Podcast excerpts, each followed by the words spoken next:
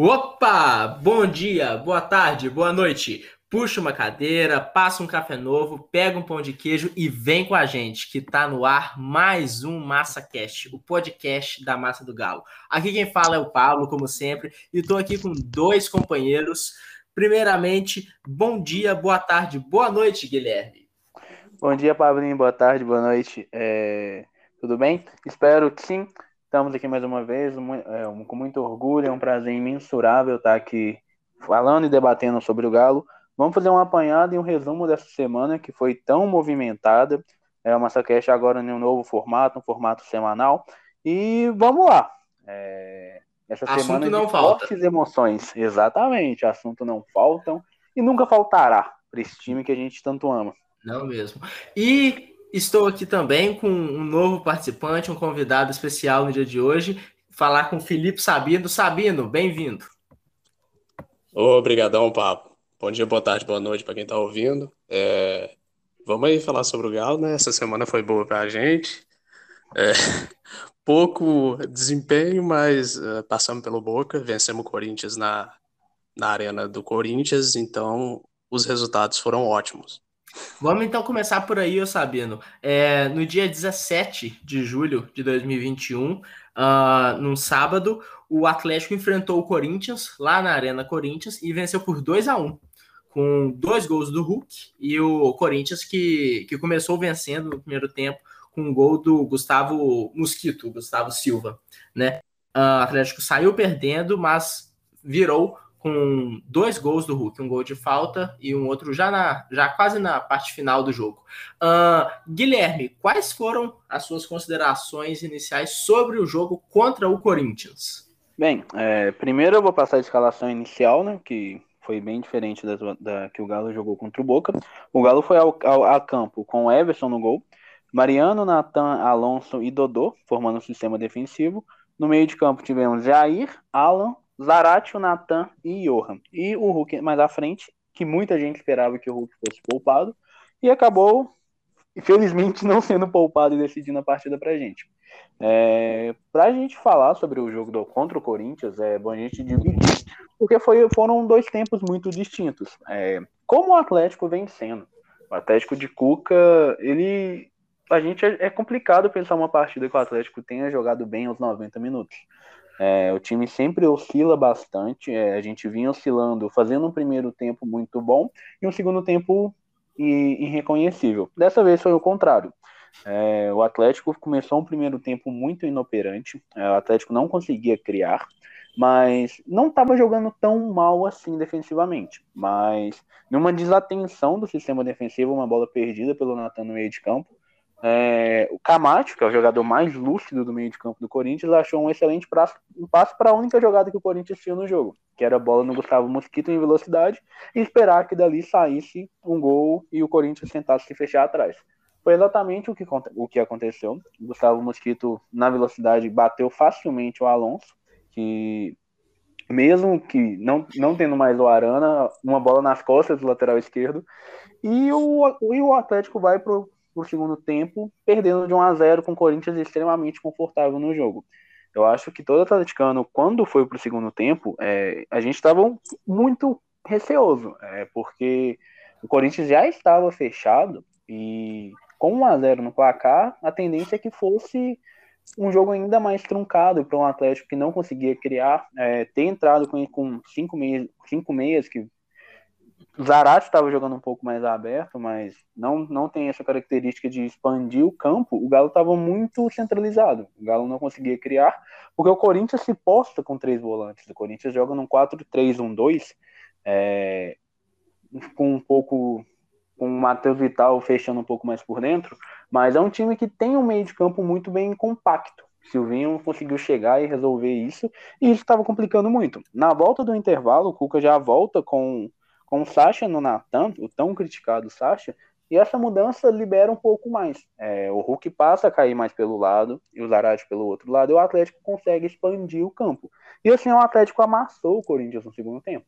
É, o Atlético imprimiu um volume de jogo muito grande. É, até o gol do Hulk saiu, primeiro a, a, pintura de falta, o Atlético já tinha criado ótimas chances, do Castro já tinha feito boas defesas, e no fim venceu. Para mim, acredito até que tenha sido uma vitória justa, porque para mim a diferença de performance do Atlético do segundo tempo para o Corinthians foi maior do que o Corinthians para o Atlético no primeiro tempo. É, na soma dos dois tempos, acredito que tenha sido um resultado justo e, mais uma vez, Hulk decidindo e esmagando. Só uma correção, Guilherme. Você tinha falado que o, o passe tinha sido do, do Camacho pro gol do Mosquito, foi do Cantillo. Cantillo. Né? O, o Camacho foi pro, pro Santos. Olha, eu pensei Cantillo e falei Camacho. acontece, acontece. Mas, o Sabino, o Atlético, muito se diz da Nacho dependência, né? uh, do Galo, que depende Sim. muito do, do Nath Fernandes estar inspirado no dia, né? E que ele que é o, a cabeça pensante do Atlético e tudo mais. Mas nesse jogo ele não jogou, sendo poupado para a Libertadores. Mas aí viu-se uma Hulk dependência ou o Atlético jogou bem de fato nesse jogo? Não, com certeza. É, o Hulk, para mim, nos últimos jogos, vem sendo até mais importante do que o Nacho, porque ele ajuda tanto na transição ofensiva ali pelo meio quanto lá na frente. Então, é, é o principal atacante do time e, para mim, o principal jogador do time. Tanto que o, o Cuca colocou ele em campo e no segundo tempo ele era a principal peça que era acionada. Para mim, o, o, primeiro tempo foi péssimo. O, o, Atlético atacou muito pouco, jogou aquele pragmatismo com o Corinthians que queria esse tipo de jogo. Então, o jogo estava na cara do Corinthians e num erro do Natan, eles é, abriram o placar.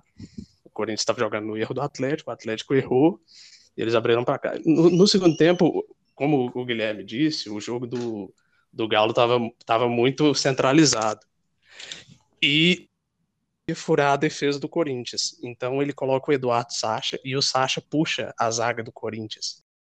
Mas o, o Guilherme, é, continuando a falar sobre esse jogo do, do Galo com o Corinthians, o Atlético teve uma mudança de postura muito grande, né, do primeiro para o segundo tempo, e algumas entradas uh, no jogo contribuíram muito. Quais foram os seus. Só vou citar aqui os jogadores que entraram no jogo. Uh, o Sacha entrou, bem como o Borreiro, o Alan Franco, o Caleb já no finalzinho e o Tietchan também.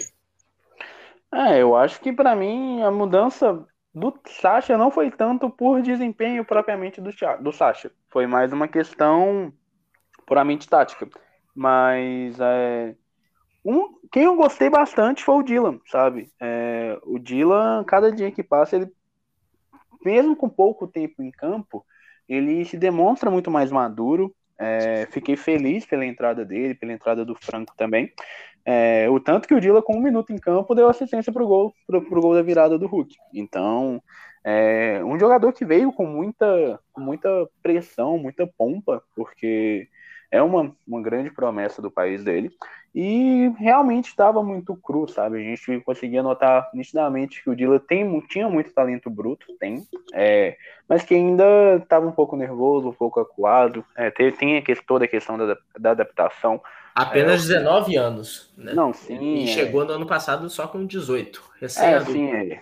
Para um, é um menino, sabe? É, é, hoje que se tem a adolescência, considerando ela até mais longa, é, com 18 anos, você mudar de país, uma cultura diferente, é o único país da América do Sul que fala um idioma diferente, é, além de vir para um. Sim, sim, além de vir para um time que, queira ou não, o Atlético tem uma Hoje o Atlético tem uma grande pressão pela questão dos, investimentos. Então, isso tudo contribui para. E além de uma torcida notoriamente que não tem muita paciência com jovens atletas. Então, tudo isso somado, acaba. A gente viu gente cravando que Dylan seria um flop, sem ter jogado e com apenas 18 anos de idade. Esse imediatismo que a gente tanto fala das diretorias do futebol brasileiro nasce na torcida. É, é, é então é, é, um jogador que eu ainda acredito que vai dar muita alegria para a gente. É, cada dia mais maduro, cada dia mais confiante e evoluindo taticamente. É uma peça importante, ainda mais nesse período que a gente está com alguns desfalques no, no ataque, que a gente vai até aprofundar isso mais à frente.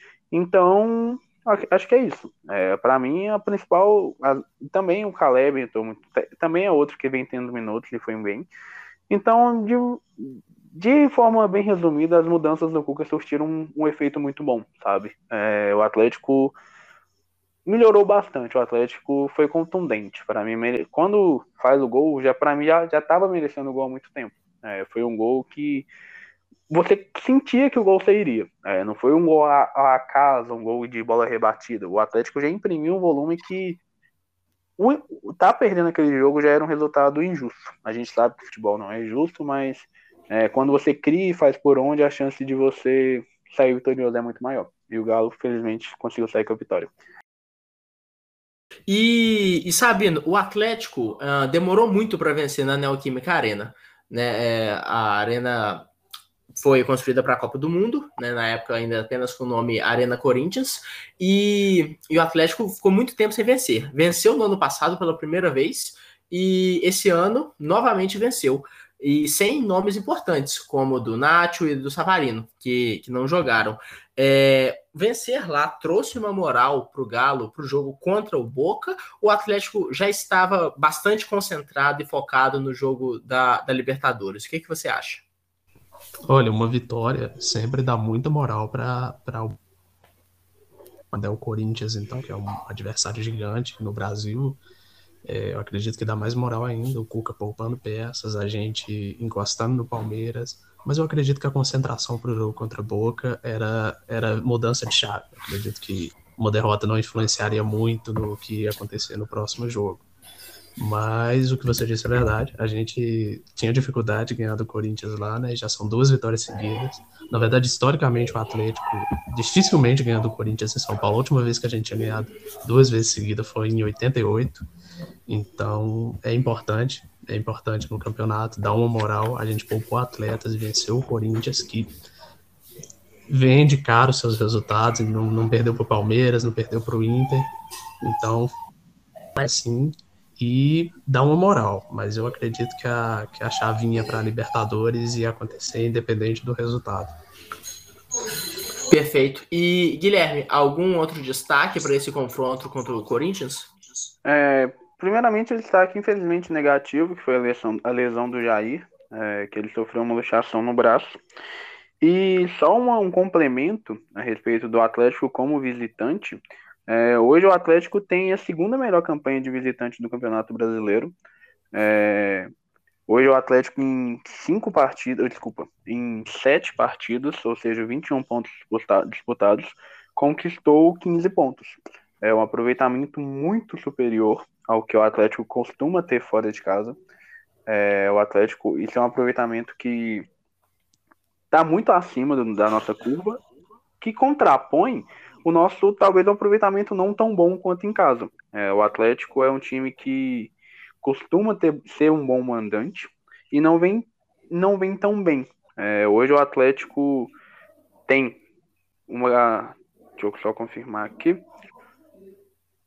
Corrigindo. É, o Atlético hoje, como mandante, é apenas o sétimo mandante é, em 15 pontos disputados, conquistou 10 pontos, que a gente teve o empate com a Chapecoense e a derrota para Fortaleza. Foram os pontos que a gente perdeu em casa. Então, eu lembro que a gente teve uma sequência que a gente falou, acho que foi após a quinta rodada, que a gente fez um, um resumo dos, 10, dos 15 primeiros pontos, o Atlético conquistou 10, que dá um aproveitamento de aproximadamente 66%, que é o aproveitamento de campeão. E o Atlético segue nessa toada. O Atlético até aumentou um pouco seu aproveitamento. E estamos caminhando a brigar na cabeça com o Palmeiras, que hoje está com aproveitamento um pouco acima, mas tudo tudo caminha para ser uma disputa ponta a ponta até o final do campeonato. Poucos gols, né? Pontuar uma coisa, a gente levou poucos gols fora de casa também. Sim, sim. É. Talvez seja o Atlético mais sólido que a gente já tenha visto defensivamente. Sim. É um time Com que. É o mais sólido que eu já vi. Sim, eu também não me, não me recordo de ter visto um Atlético Mineiro tão confiável na defesa. É, o preço que se paga é que é um time que faz muito menos gols, mas que hoje consegue ganhar de 1 a 0 que é o que o Atlético não conseguia. Isso rodando os zagueiros, já jogou Nathan Silva, Gabriel, até o Bueno, né? Mas não foi bem, enfim, o Júnior Alonso, o Rabelo, todo mundo jogou. É, acho que a única unanimidade mesmo na defesa do Atlético é, é o Alonso no meio de zaga. Alonso e o Everson, é. É. E acho que também o Mariano agora também é incontestável. Mas no miolo de zaga, ali ao lado do Alonso, ainda a gente busca o parceiro ideal. Uhum. Então aí fechamos então a análise do jogo contra o Corinthians e bora falar do jogo que aconteceu nessa terça-feira, dia 20 de julho de 2021. Atlético 0, Boca Juniors também 0, bem como no, no jogo da ida. Uh, esse que era o jogo de volta pelas oitavas de final da Copa Libertadores. E a partida encaminhou-se para os pênaltis, não há prorrogação né, nesse, nessa fase da Libertadores. E o Atlético venceu nos pênaltis por 3 a 1 e avançou para as quartas de final. Considerações iniciais, juntamente com a escalação, se você conseguir aí, Guilherme, do Galo para esse jogo. Então, é, primeiramente a escalação, o Atlético foi ao campo com mais uma vez é, Everson no gol, Mariano, Natan e Alonso e Dodô, compondo o sistema defensivo. No meio de campo tivemos a volta do Tietchan, que surpreendentemente não foi titular no, no jogo contra o Corinthians, porque o Tietchan joga no time titular, no time reserva, no time mesclado, enfim. Mas tá entrou, entrou no segundo tempo. Entrou, sim, entrou. Como, como você mesmo disse muito bem, nem Deus ah, deixa o Tietchan fora de campo. Ele colocou não. uma lesão no Jair para que, que, o Tietchan tivesse que entrar. Mas, enfim. É, e no meio de campo tivemos Tietchan, Alan, Savarino, Nacho, Zaratio e Hulk. É, fiquei decepcionado. É, o Atlético, no que talvez tenha sido o maior teste da temporada até aqui, é, ainda que seja um Boca que não é sombra do que já foi o Boca Juniors, é, o Atlético ficou devendo o Atlético não jogou futebol para eliminar o Boca de forma contundente. É, o Atlético, e eu falo porque a estratégia do Boca ela era muito característica, entendeu? E ela foi bem aplicada. Então, para mim, considera consideração inicial, o Galo ficou devendo. Para mim é isso.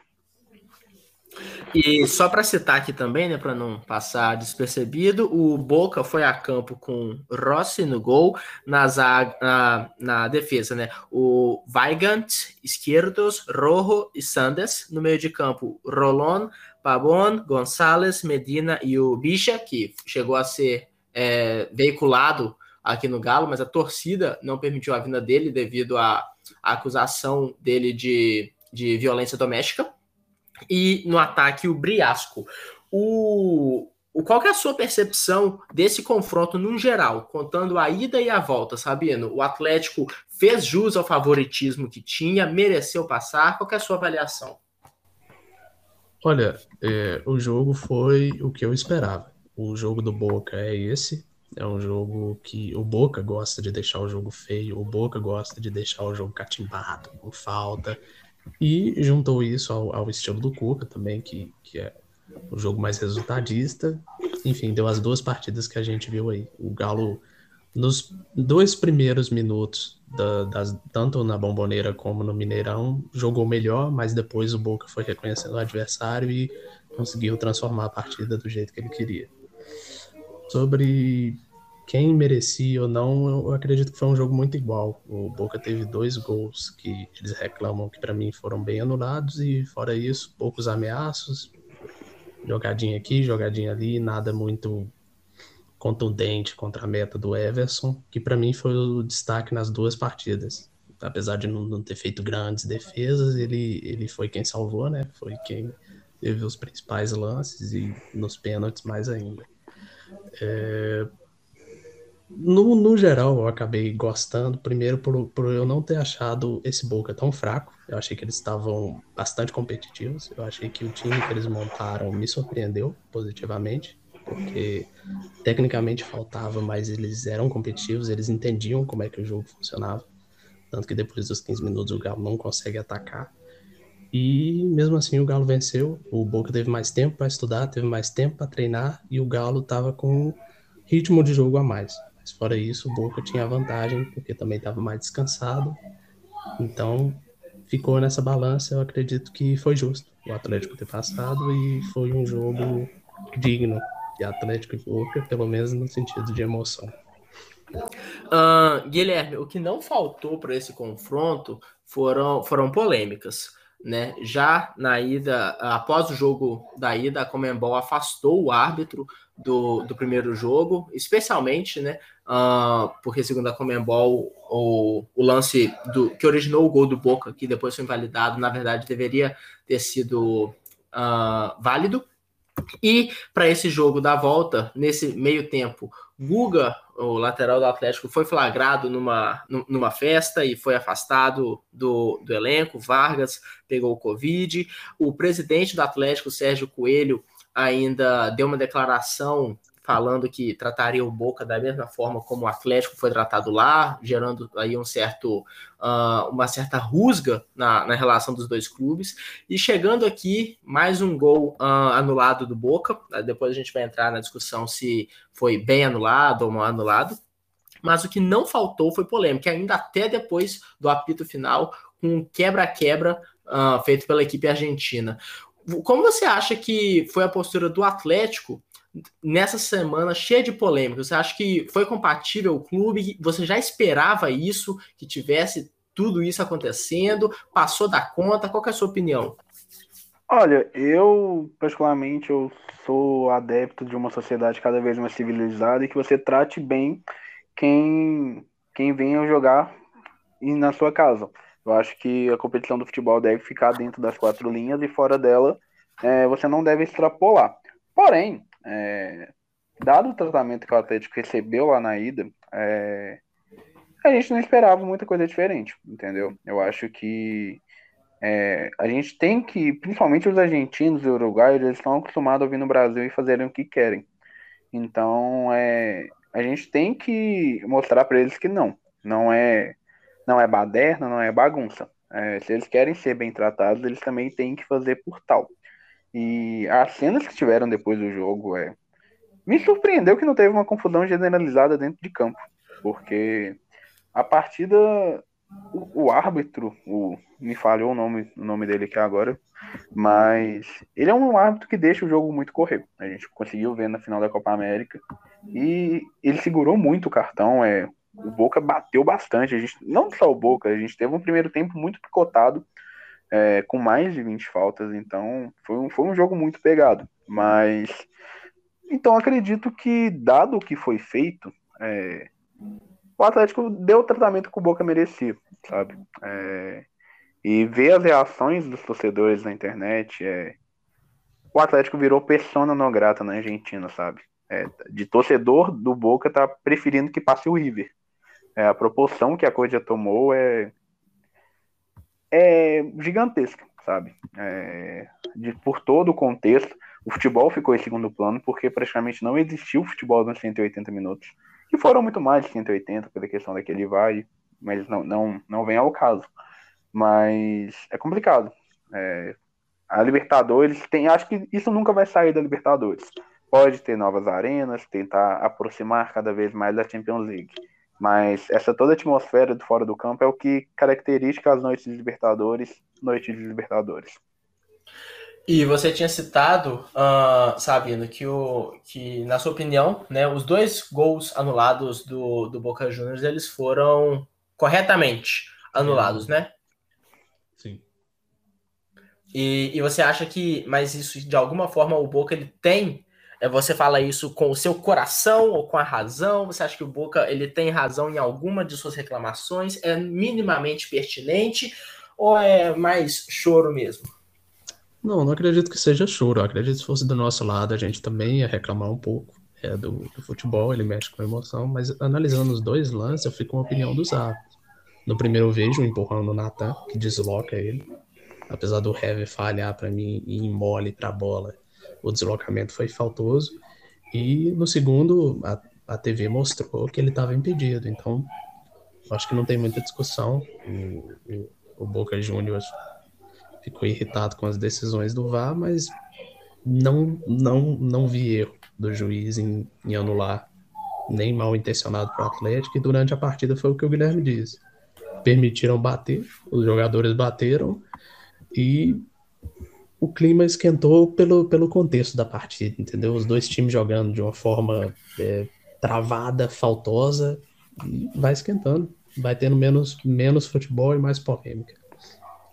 E os únicos gols da partida foram, de fato, na, na parte das penalidades. Né? O Atlético bateu, foram cinco cobranças uh, batidas e quatro do Boca Juniors. O Boca que abriu o placar né, com o Rojo, após o, o Hulk ter perdido, o Galo começou batendo e o Hulk estou na trave, o Rojo uh, fez o gol. E a partir daí, uh, Bija, Rolon e Esquerdos perderam para o Boca, sendo duas defesas do Everson, e tanto Nacho e Júnior Alonso e o próprio Everson acertaram uh, as batidas que fizeram. O Johan acabou perdendo também para o Atlético quando ele escorregou no quarto pênalti. O grande destaque da partida, querendo ou não, foi o Everson, não Guilherme? Não, sim. É, eu acho que é bom a gente colocar os dois destaques com a bola rolando. É, para mim, o melhor em campo foi o Mariano. Jogou muita bola. O Mariano e o Alan, para mim Cara, o Alan acerta um carrinho num lance do Boca que eu falei, meu Deus, foi expulso. E pega só a bola que foi uma... E fiquei feliz que o Alan não entraram na cabeça dele, sabe? A gente sempre tem medo do temperamento do Alan e foi uma partida muito sólida, tanto dele quanto do. Na verdade, o nosso sistema todo defensivo eu achei que foi bem. E o Everson, cara, o futebol é engraçado, né? O Everson ficou a Quanto tempo mais ou menos ficou a parada do VAR? Uns oito minutos, mais ou menos, né? Uns é, de minutos. Seis, sete minutos por aí. É, foi mais ou menos isso. Porque na, pra mim eu acho que foi até mais, mas que eu não contei, porque eu tava tão nervoso e ansioso que eu não conseguia ver que hora que era. Mas enfim. O Everson ficou por sete minutos sendo o, o vilão. E todos os jornais teriam a foto dele no dia seguinte. E o VAR anulou o gol. Eu achei que, dando a minha opinião sobre o lance, o lance foi muito bem anulado. É, porque eu acho que quando a gente tem o VAR para lance de impedimento, é, e se a linha do VAR, que é muito melhor, que é muito acima do olho humano, ela fala que tá impedido, cara, tá impedido. É, porque senão a, a, regra do impedimento ela é a única, uma das poucas regras do futebol que ela não é interpretativa. Ela ou é ou não é. Então, se a gente tem uma ferramenta para isso, não acho que não convém a gente questionar a efetividade dessa ferramenta. O lance da ida eu acho muito mais questionável de, de discussão, porque ali é realmente um lance interpretativo, mas. E aí a gente vai para os pênaltis, né? Com tudo que a gente tinha para vilão, o Atlético começou no pior cenário possível, como seu principal jogador, grande, grande referência, é, jogador com mais que está criando uma grande identificação no elenco. E é, e, e bateu o primeiro pênalti com o Kelo, o batedor oficial do time, e perde. Então ali a gente. 90% da Atlético pensou, é, acabou. Agora deu e complicou e a vaca foi por e a vaca Até porque o Boca converteu dele, né? Logo após. Sim, sim. Depois veio o outro jogador, veio o Rojo, que é um jogador extremamente experiente, com passagem pelo Manchester United. Então, e ali a gente ficava, eu já não conseguia pensar. É, a gente até queria gravar uma Massacast justamente depois do jogo, mas era impossível, porque aí depois foi emoção. É, queira ou não, a gente lembra, lembrou muito da campanha de 2000 e me lembrou bastante 2013 os pênaltis contra o Nils, que foi que a gente teve um jogador escorregando, como o Johan escorregou. A gente teve um canhoto perdendo, como o Hulk perdeu, que foi o Joe batendo para fora. É, e a gente teve um último pênalti muito bem batido, que naquela ocasião foi pelo Ronaldinho e dessa vez pelo Everson. É, eu acho que o Everson a gente tem até que falar especificamente sobre ele.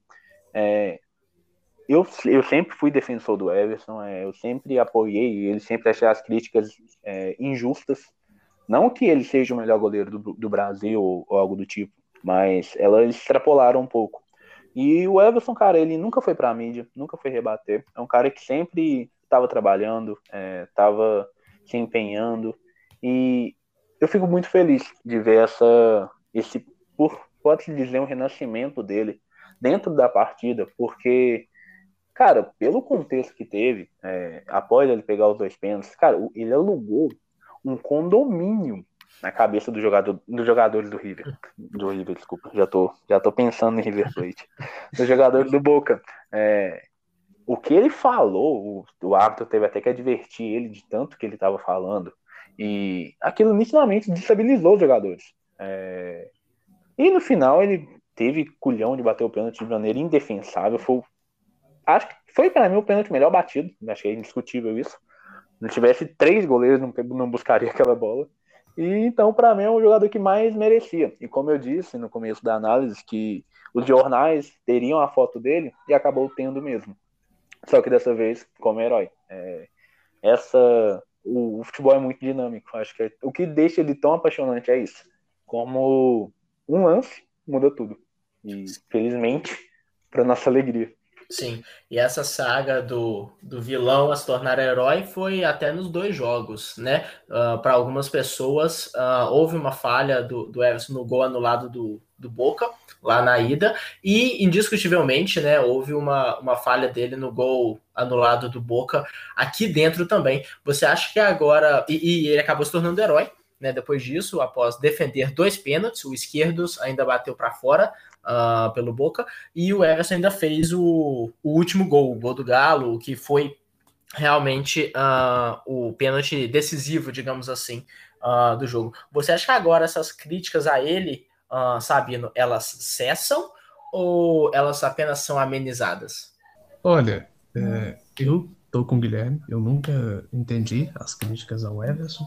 Eu, para mim, o, o, torcedor gostava muito do Rafael, entendeu? E, quando o São Paulo pede ele, ele vem e toma o lugar do Rafael, porque joga bem com os pés. O torcedor fica com as mágoas do Rafael para si e sempre dificultou o amor por ele, mas para mim sempre foi um goleiraço. Eu sou fã de goleiro que sabe jogar com os pés e para mim o, Eder, o Everson nunca deveu nas mãos. Enfim, tem muito torcedor que quando pega no pé de um jogador é difícil ele largar. Mas agora o Everson ganhou esse papel de herói. E o papel do goleiro no, no Galo é muito forte, principalmente na Libertadores. Então tende a cessar, mas com prazo de validade. Eu acredito que o, o, Everson ainda tem esse fantasma do Rafael do lado dele, ainda tem o fantasma do goleiro que joga com os pés. Mas é, essa imagem de herói, quem sabe, pode, enfim, transformar o Everton parte da torcida que desde a chegada tende a deu a nova uh, E Guilherme, o Atlético elimina o Boca, aquele que para muitos é o maior time da América do Sul, o time mais tradicional de todo o continente, uma das camisas mais pesadas do mundo, certamente, né, com muita torcida. Uh, e o Atlético consegue eliminar essa equipe. O, o quão importante é eliminar um, um gigante do futebol sul-americano, multicampeão uh, de tudo. Qual você acha que é a importância para o clube em si, para o time, que desses jogadores que entraram em campo, para o próprio Cuca, mas também para a história do clube? É uma, é uma vitória que fica marcada na história do clube porque tanto do Atlético quanto do Boca foi a primeira vez que o Boca perdeu nas oitavas de final para um brasileiro e também a primeira vez que perdeu uma decisão de pênalti, né, para um brasileiro. Então é uma vitória que, apesar de não ter sido tão tão contundente, é, o Atlético não jogou bem em momento algum, mas para a história o que vale é a vitória. Quem saiu vitorioso no final e o Atlético sai. É, eu acredito que a partida como foi, é, o Cuca viu que tem muita coisa que precisa mudar. É, eu acredito que o Cuca tenha visto o, o, como que o River vem jogando e o River demonstrou muita evolução. É, a gente tinha falado no, no Massacast sobre o, sobre o sorteio da Libertadores, que eu falei que eu não queria pegar o River de, de forma alguma, porque eu esperava que o River iria evoluir muito com o Gadiardo, que aquele rendimento que a gente viu dele na primeira fase não era o River que chegaria agora para o mata-mata. E, infelizmente, a minha previsão se, con se concretizou. A gente já vê um time hoje num nível totalmente diferente, ainda que não seja o River no mesmo nível que foi nos últimos anos, ainda assim é um time muito, muito competitivo, com um trabalho muito bem estabilizado. O Galhardo conhece o River como poucos é, é, o, é um dos maiores ídolos de lá. Então, o, o, Galo sabe que ele precisa jogar muito mais do que jogou, do que não jogou contra o Boca para eliminar o River Plate.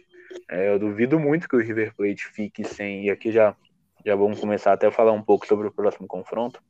É, eu duvido muito que o River Plate vai passar os 180 minutos sem fazer um gol no Atlético. Então o Atlético precisa mostrar mais. É, espero que espero de verdade que o time evolua. É, não tem tanto tempo para isso, a gente não tem tempo para treinar, o calendário é muito puxado, é, é quarta e domingo o tempo inteiro, mas esperamos que a postura pelo menos seja diferente, é, porque o Atlético pode ser protagonista, o Atlético não precisa ser sempre um time reativo, um time que espera o adversário tomar a iniciativa para depois contra-atacar. É, o Atlético tem condições de ser muito mais do que tem sendo. E justamente essa é a pergunta para você, Sabino. O Atlético pegou Boca, um dos maiores clubes, não apenas do continente, né? não apenas do seu país, da Argentina, como do continente do mundo, e agora vai justamente para o maior rival uh, deste, que é o, o River Plate, um, um, dos grandes times, talvez o maior time sul-americano na última década, né? nos últimos seis anos, participou de três finais de Libertadores é, e, se, e se sagrou campeão em duas oportunidades e uma justamente contra o Boca, na famosa final de Madrid. Qual que é a sua expectativa para esse jogo, que é só daqui a um mês, praticamente, né? Apenas em agosto o Atlético vai enfrentar o River. Qual que é a sua expectativa para esse confronto? Olha, para mim é uma final à parte. Eu sou fã do futebol do River, eu sou fã do treinador do River e eu sempre imaginei o Galo enfrentando o River na Libertadores, mas numa final, né? Infelizmente, os dois vão se enfrentar nas quartas e é o adversário que eu mais temia. Mas eu, eu, eu acredito que o Galo ganhou cancha para poder enfrentar o River, apesar de que eu considero eles favoritos. Eu acho que, pelo futebol que o Galo vem apresentando nos últimos jogos, o River está um pouquinho acima, é um pouquinho mais competitivo. Lembrando que o futebol argentino voltou agora, né, Sabino? Só te interrompendo, sim, sim. perdão. O futebol argentino teve a primeira rodada no domingo passado, então eles estão início de temporada lá.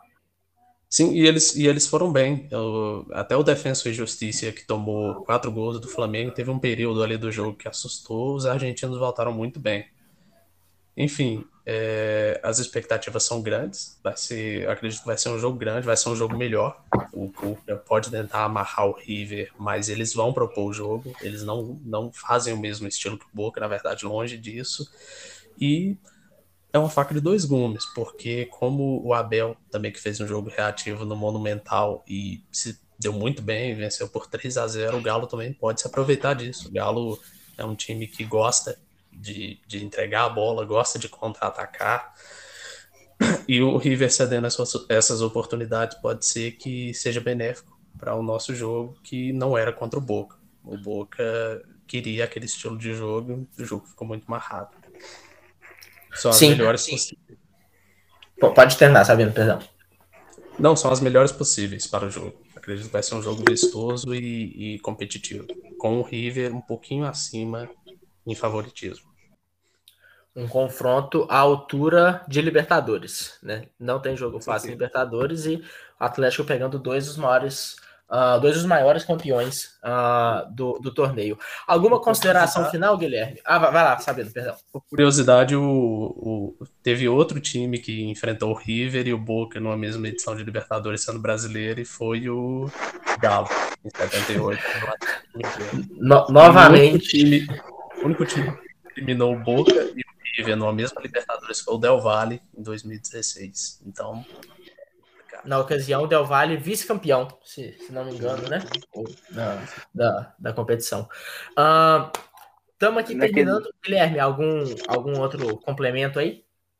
É, assim, é, só a expectativa para o jogo é gigantesca, sabe? É, assim que acabou o jogo, é, passada a euforia inicial, é, assentamento da ideia, e pensando que o caminho, como, como foi sorteado o chaveamento, né? O caminho do, lado, do nosso lado da chave ficou um caminho um pouco ingrato. Tanto que na, no outro confronto a gente tem como só um São Paulo e Palmeiras. Então, Nossa. Libertadores nunca tem jogo fácil, com exceção da do Grêmio de 2017. Mas, enfim. É, não, não dá para escolher adversário, né? Então, é, a gente fica receoso, fica com medo que ter um técnico. Galhardo, oh, Galhardo tá fazendo hora esse aqui na América do Sul, né? Vamos, vamos levar alguém, vamos levar ele, vamos. É, talvez para Espanha, tem a cara de Espanha, é uma é Barcelona sem técnico, tá com o Kahneman que não, não se instala, vamos levar, é uma hora boa de levar, mas piada da parte, é, esperamos que a nossa superioridade técnica seja mais decisiva que a superioridade tática do River, porque e que o Cuca, assim como o Midas, que tudo que tocava virava ouro, tudo que o, Tuca, o Cuca pode tocar, que o jogo se trave e não tenha jogo, porque eu não quero jogar contra o River, de verdade. Que tem um time que eu tenho medo de ter um jogo fluido, de fluido, de peito aberto, é justamente contra o River Plate, porque além de ser um colosso da América do Sul, a gente viu o que eles fizeram na primeira fase, vencendo um jogo com sem reserva, com um meio de campo machucado no gol. Então, esse River Plate de Galhardo é capaz de feitos incríveis. É, assim como eu vou fazer um paralelo, eu fiz um paralelo com o Boca, com o Real Madrid para a Europa, talvez esse River de Galhardo para América, para Libertadores no momento, tenha o mesmo impacto que o Real Madrid do Zidane, é, porque por pouco não teve três títulos também, porque afinal contra o Flamengo foi o River jogou muito bem por 85 minutos, até que pregou fisicamente, mas é um passando do River Plate, aí eu já começo a me empolgar, porque você tirar dos dois da forma como foi, porque acho que primeiramente porque para gente tirar do Rio, tirar o River, o Galo vai ter que jogar muita bola, sabe? Eu não consigo imaginar o Atlético fazendo duas partidas tão ruins quanto foram contra o Boca e conseguindo eliminar o, o River, entende? Eu acho que se a gente passar o River, a gente vai ter que passar de forma contundente. Não vai ser ao acaso, pode até ser nas penalidades, mas eu não acho que o, pro Galo, eu acho que a síntese é essa para o Galo eliminar o River Plate, o Galo vai ter que jogar muita bola. Vai ter que jogar um futebol que o Atlético ainda não jogou na temporada. Entendeu? Então, é, segurar com a Nossa Senhora do Cuca e vamos, vamos que vamos. É isso aí. Alguma consideração final, Sabino? Eu queria falar sobre é, o esquema. Eu acho que eu sou fã do, do 4-3-3. Eu acho que o Atlético jogou melhor nesse esquema com o Cuca mesmo, fez aquela partida contra o Atlético Goianiense, a, a, primeira fase da Libertadores, foram partidas mais belas, foram partidas mais até que o time marcou mais gols, mas o time no 4-4-2 sofre menos gols e sofre menos. Então pode ser que o Cuca, mesmo com a volta do Keno e do Marrone, opte por essa formação para se proteger mais contra o River, porque eu não vou condená-lo, como o Guilherme disse, eu não quero jogo contra o River contra o River tem que vencer e vencer de qualquer jeito. Esse meio a zero é, é goleada. Eu não gosto dessa expressão, mas nesse jogo em específico, nesse confronto, eu, eu, eu tô com ela. Por mim que fure a bola no Mineirão, apagar a luz. É, é... aí começa a chover. Só uma outra curiosidade, porque futebol, o torcedor de futebol ele é supersticioso por natureza. Em 2013, nosso magnífico ano, a gente teve um outro jogador quase virando vilão e sendo herói depois. Tivemos o pênalti do Leonardo Silva contra o Tijuana. E o final todo mundo já sabe. Veremos, né? Quem viver, verá. A ver, como diria o poeta. Lembrando que o Atlético, uh, o próximo jogo é no domingo, dia 25 de julho, pelo Brasileirão, às 11 da manhã, enfrenta o Bahia, que é uma pedra no, no sapato do Galo Nossa, já há algum tempo. Uh, promessa de levar gol do Gilberto. Né? Sim, inclusive vai começar uma mini maratona de jogo contra o Bahia, né? Porque vai enfrentar o Bahia três vezes em 12 dias. O Bahia porque... que perdeu muitos jogadores, viu? Perdeu Sim, muitos jogadores e não. Porque a gente. Não... Porque a gente vai enfrentar o Bahia nesse domingo, dia 25, às 11 horas. O Bahia já vai ficar aqui em Minas, porque pela quarta-feira tem Copa do Brasil. Ah, não, é na outra semana ainda, dia 28. Sim, ah, não, não, é, é agora já, é agora já. É isso mesmo, tô... E já tem o Bahia, depois a gente, o Galo sai para enfrentar, não sai, não fica para enfrentar o Atlético Paranaense e depois vamos pegar o Bahia de novo. Galo então... faz quatro jogos seguidos em Belo Horizonte, né? O Galo enfrentou o Boca, vai enfrentar o Bahia neste domingo, depois vai pegar o próprio Bahia pela Copa do Brasil na quarta-feira e enfrenta o Atlético Paranaense uh, também no Mineirão no dia 1 de agosto. Né? E depois Bahia de novo.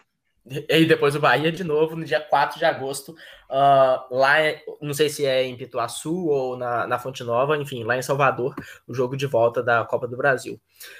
Uh, queria agradecer demais, demais, demais a participação dos meus colegas, amigos, Guilherme, Sabino, agradecer muito a vocês, a escutou até aqui, que nos aguentou, falando de mais Atlético ainda. Muito obrigado a todos. Um bom dia, uma boa tarde, uma boa noite a quem fica. E lembre-se, onde o Galo estiver jogando, o Massa Cash estará opinando. Muito obrigado. E é isso, muito obrigado, galera. Tamo junto. Muito obrigado, pessoal. Valeu. Valeu, falou.